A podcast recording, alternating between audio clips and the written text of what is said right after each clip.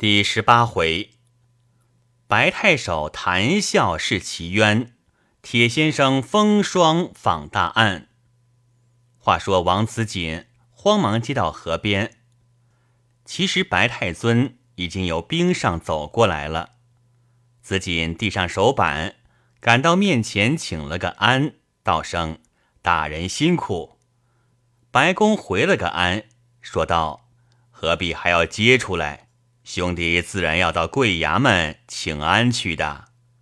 子锦连称不敢。河边搭着茶棚，挂着彩绸，当时让到茶棚小坐。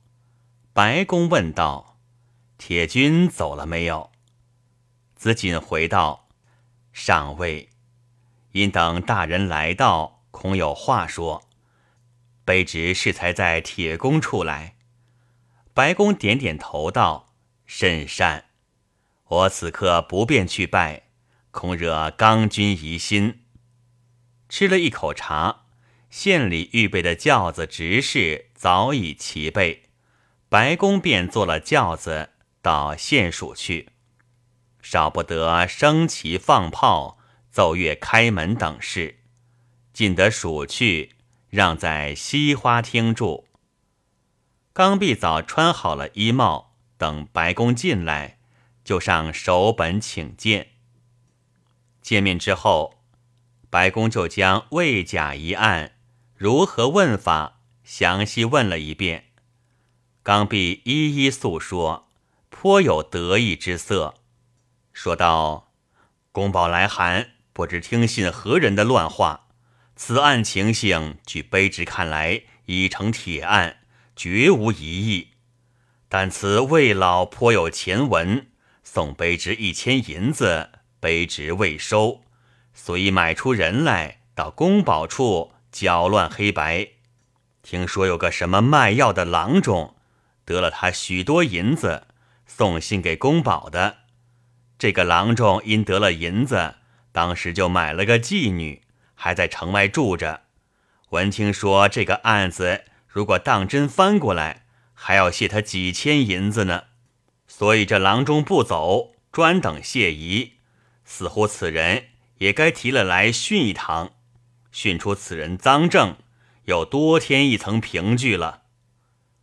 白公说：“老哥所见甚是，但是兄弟今晚需将全案看过一遍，明日先把案内人证提来，再做道理。”或者竟照老哥的断法，也未可知。此刻不敢先有成见，像老哥聪明正直，凡事先有成竹在胸，自然投无不利。兄弟资质甚鲁，只好就事论事，细意推求，不敢说无过，但能寡过，已经是万幸了。说罢。又说了些省中的风景闲话。吃过晚饭，白公回到自己房中，将全案细细看过两遍，传出一张单子去，明日提人。第二天四排时分，门口报称，人已提的齐备，请大人示下，是今天下午后坐堂，还是明天早起？白公道。人证已齐，就此刻坐大堂，堂上设三个座位就是了。刚王二军连忙上去请了个安，说：“请大人自便，卑职等不敢陪审，恐有不妥之处，理应回避。”白公道：“说哪里的话？兄弟鲁钝，精神照应不到，正望两兄提死。”二人也不敢过谦。停课，堂事已齐，搞千门上来请升堂，三人皆衣冠而出，坐了大堂。白公举了红笔，第一名先传原告贾干，差人将贾干带到当堂跪下。白公问道：“你叫贾干？”底下答着：“是。”白公问：“今年十几岁了？”答称：“十七岁了。问：是死者贾至的亲生还是成继？答称：本是狄堂的侄儿，过房成继的。问：是几时成继的？答称：因亡父被害身死，次日入殓，无人成服，由族中公义入继成服的。白公又问：县官相验的时候，你已经过来了没有？答：已经过来了。问：入殓的时候，你亲试汗练了没有？答称：亲试汗验的。问：死人临入殓时，脸上是什么颜色？答称：白吱吱的，同死人一样。问：有青紫斑没有？答：没有看见。问：骨节僵硬不僵硬？答称：并不僵硬。问：既不僵硬，曾摸胸口有无热气？答：有人摸的，说没有热气了。问：月饼里有砒霜，是几时知道的？答：是入殓第二天知道的。问：是谁看出来的？答：是姐姐看出来的。问：你姐姐何以知道里头有砒霜？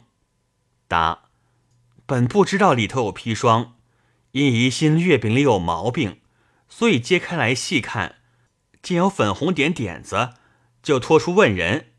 有人说是砒霜，就找药店人来细瞧，也说是砒霜，所以知道是中了砒毒了。白公说。知道了，下去。又用朱笔一点，说：“传四美斋来。”差人带上。白公问道：“你叫什么？你是四美斋的什么人？”答称：“呃，小人叫王府亭，在四美斋掌柜。”问：“魏家定做月饼，共做了多少斤？”答：做了二十斤。问：馅子是魏家送来的吗？答称是。问：做二十斤，就将将的不多不少吗？说：定的是二十斤，做成了八十三个。问：他定做的月饼是一种馅子，是两种馅子？答：一种。都是冰糖芝麻核桃仁的。问：你们店里卖的是几种馅子？答：好几种呢。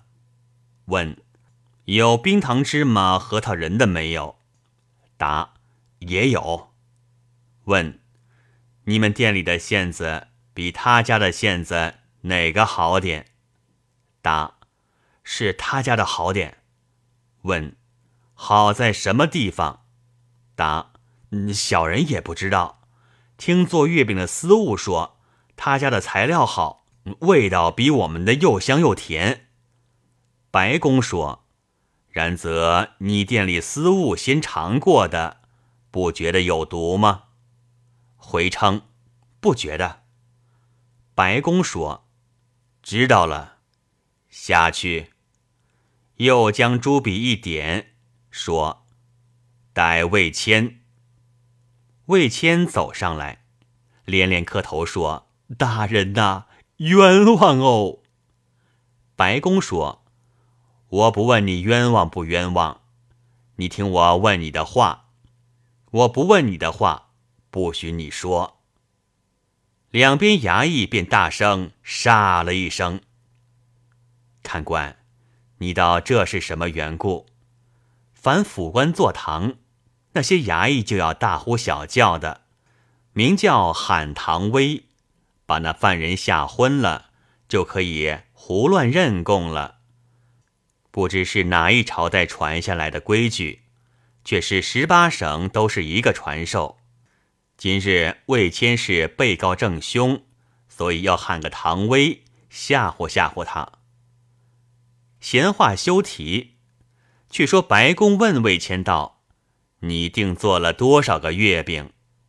答称：“二十斤。”问：“你送了贾家多少斤？”答：“八斤。”问：“还送了别人家没有？”答：“送了小儿子的丈人家四斤。”问：“其余的八斤呢？”答：“自己家里人吃了。”问：“吃过月饼的人有在这里的没有？”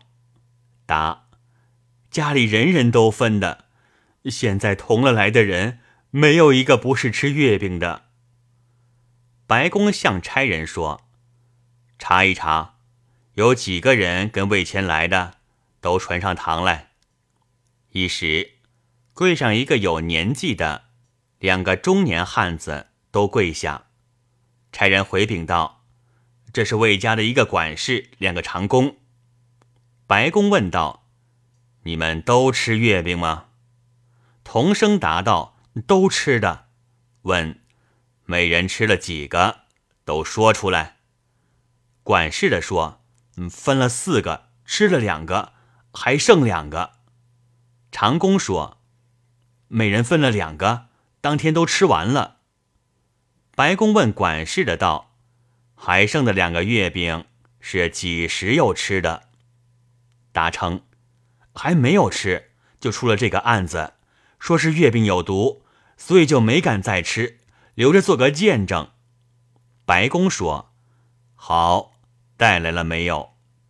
答：“带来，在底下呢。”白公说：“很好。”叫差人同他取来，又说：“魏谦同长工全下去吧。”又问书吏：“前日有批的半个月饼成案了没有？”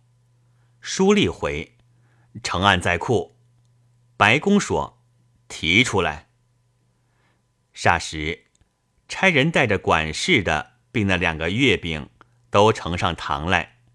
存库的半个月饼也提到，白公传四美斋王府亭，一面将这两种月饼详细对教了，送刚王二公看，说：“这两起月饼皮色却是一样。”二公以为何如？二公姐连忙欠身答应着：“是。”其实四美斋王府亭。已带上堂，白公将月饼掰开一个交下，叫他验看，问：“是魏家叫你定做的不是？”王府亭仔细看了看，回说：“一点不错，就是我家定做的。”白公说：“王府亭叫他拒绝回去吧。”白公在堂上。把那半个破碎月饼仔细看了，对刚弼道：“生木兄，请仔细看看，这月饼馅子是冰糖芝麻核桃仁做的，都是含油性的物件。若是砒霜做在馅子里，自然同别物粘合一气。你看这批显系后加入的，与别物绝不粘合。”况四美斋共名，只有一种线子。今日将此两种线子细看，除加批外，确系表里皆同。即是一样线子，别人吃了不死，则贾家之死不由月饼可知。若是有汤水之物，还可将毒药后加入内。月饼之为物，面皮干硬，断无加入之理。二公以为何如？俱欠身道是。白公又道：月饼中既无毒药，则魏家妇女即为无罪之人，可令其拒绝了案。王子琴即应了一声是。刚愎心中甚为难过，却也说不出什么来，只好随着也应了一声是。白公即吩咐带上魏谦来说：“本府已审明，月饼中实无毒药，你们妇女无罪，可以拒结了案，回家去吧。魏谦磕了几个头，去了。白公又叫带贾干上来。贾干本是个无用的人，不过他子子指使他出面。今日看魏家妇女已结案释放，心里就有点七上八下。听说传他去，不但以前人教导他说的话都说不上。就是教他的人，也不知此刻从哪里教起了。贾干上得堂来，白公道：“贾干，你既是承继了你亡父为子，就该细心研究这十三个人是怎样死的。自己没有法子，也该请教别人。为甚的把月饼里加进砒霜去，陷害好人呢？”必有坏人挑唆你，从实招来，是谁教你诬告的？你不知道律例上有反坐的一条吗？贾干慌忙磕头，吓得直咯咯家抖，带哭说道：“我不知道，都是我姐姐叫我做的。饼里的砒霜，也是我姐姐看出来告诉我的，其余概不知道。”白公说。依你这么说起来，非传你姐姐到堂，这砒霜的案子是揪不出来的了。贾干只是磕头，白公大笑道：“你幸而遇见的是我，倘若是个精明强干的委员，这月饼案子才了，砒霜案子又该闹得天翻地覆了。我却不喜欢轻易提人家妇女上堂。”你回去告诉你姐姐，说本府说的，这砒霜一定是后加进去的，是谁加进去的？我暂时尚不忙着追究呢，因为你家这十三条命是个大大的疑案，必须查个水落石出，因此加批一事，倒只好暂行缓究了。你的意下何如？贾干连连磕头道：“听凭大人天断。”白公道：“即使如此，叫他拒绝，听凭替他查案。”临下去时，又喝道：“你再胡闹，我就要追究你们假皮无控的案子了。”贾干连说：“不敢，不敢。”下堂去了。这里白公对王子锦道：“贵县差人有精细点的吗？”子锦答应：“有个许亮还好。”白公说：“传上来。”只见下面走上一个差人，四十多岁，尚未留须，走到公案前跪下道：“差人许亮叩头。”白公道：“差你往祁东村。”明察暗访这十三条命案是否服毒，有什么别样案情？限一个月报命，不许你用一点官差的力量。你若借此招摇撞骗，可要置女于死的。许亮叩头道：“不敢。”当时王子锦即标了牌票，交给许亮。白公又道：“所有以前一切人证。”无庸取保，全行释放。随手翻案，见出魏谦笔据两纸，说：“再传魏谦上来。”白公道：“魏谦，你管事的送来的银票，你要不要？”魏谦道：“只缘沉冤，蒙大人昭雪，所有银子听凭大人发落。”白公道。这五千五百凭据还你，这一千银票，本府却要借用，却不是我用，暂且存库。仍为查贾家这案，不得不先用资府。此案子查明，本府回明了府台，仍旧还你。魏谦连说情愿，情愿。当将笔据收好，下堂去了。白公将这一千银票交给书吏，到该钱庄将银子取来，凭本府公文支付。回头笑向刚愎道：“圣穆兄，不免笑兄弟当堂受贿吧？”刚愎连称不敢。于是击鼓退堂。却说这起大案，齐河县人人俱知。昨日白太尊到，今日传人，那贾魏两家都预备至少住十天半个月。哪知道未及一个时辰，已经结案。沿路口碑啧啧称赞。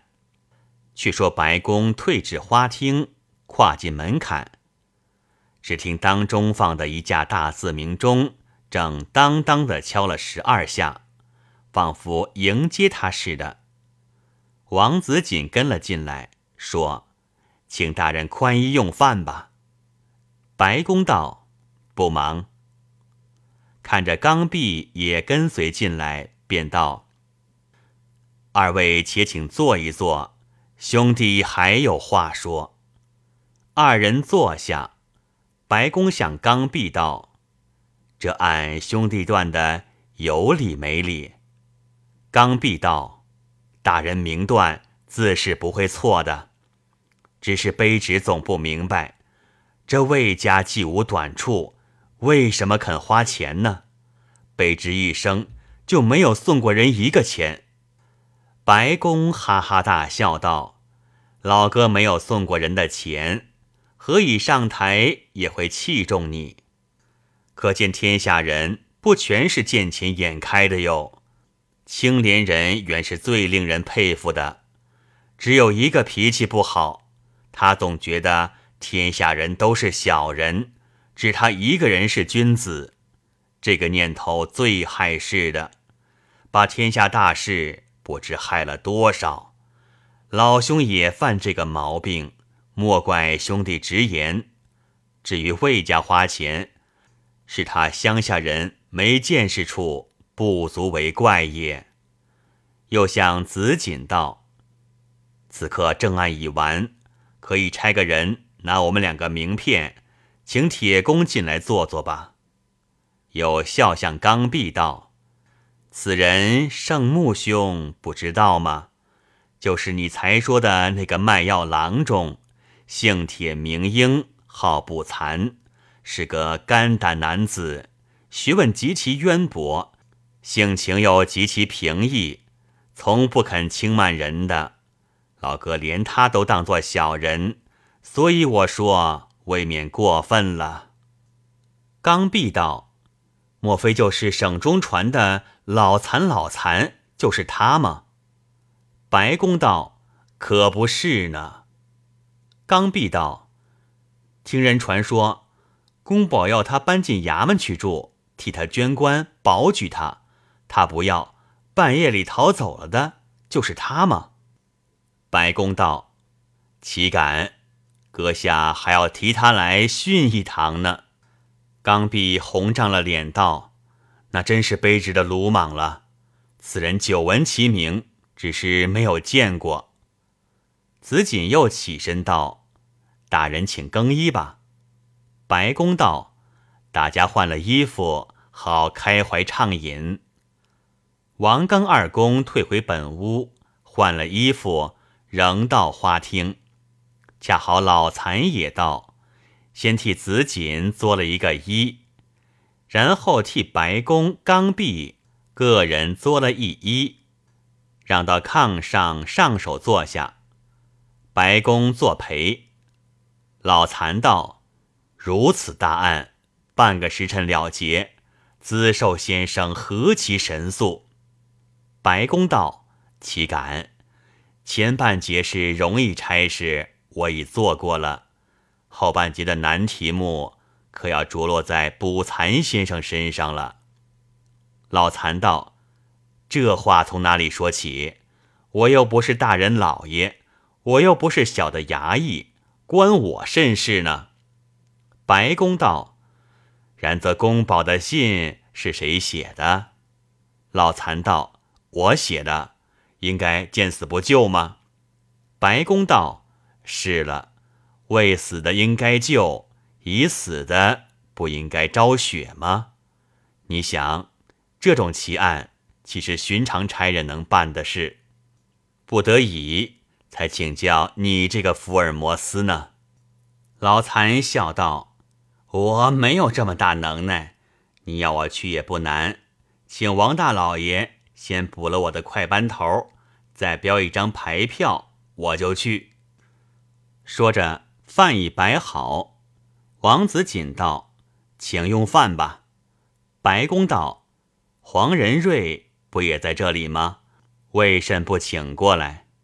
子锦道：“已请去了。”话言未了，仁瑞已到，作了一遍揖。子锦提了酒壶，正在为难。白公道：“自然补公首座。”老残道：“我断不能战。”让了一回，仍是老残做了守卫。白公二坐，吃了一回酒，行了一回令。白公又把虽然差了许亮去是个面子，务请老残辛苦一趟的话，再三敦嘱。子锦、仁瑞又从旁怂恿，老残只好答应。白公又说。现有魏家的一千银子，你先取去应用。如其不足，子锦兄可代为筹划，不必息费。总要破案为第一要义。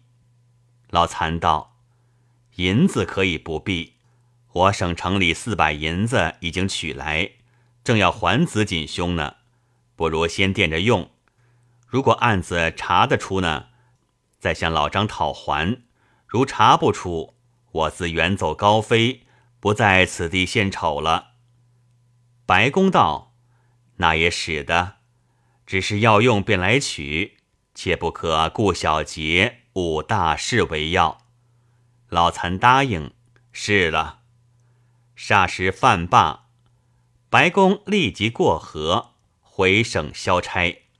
次日，黄仁瑞、刚毕也俱回省去了。未知后事如何，且听下回分解。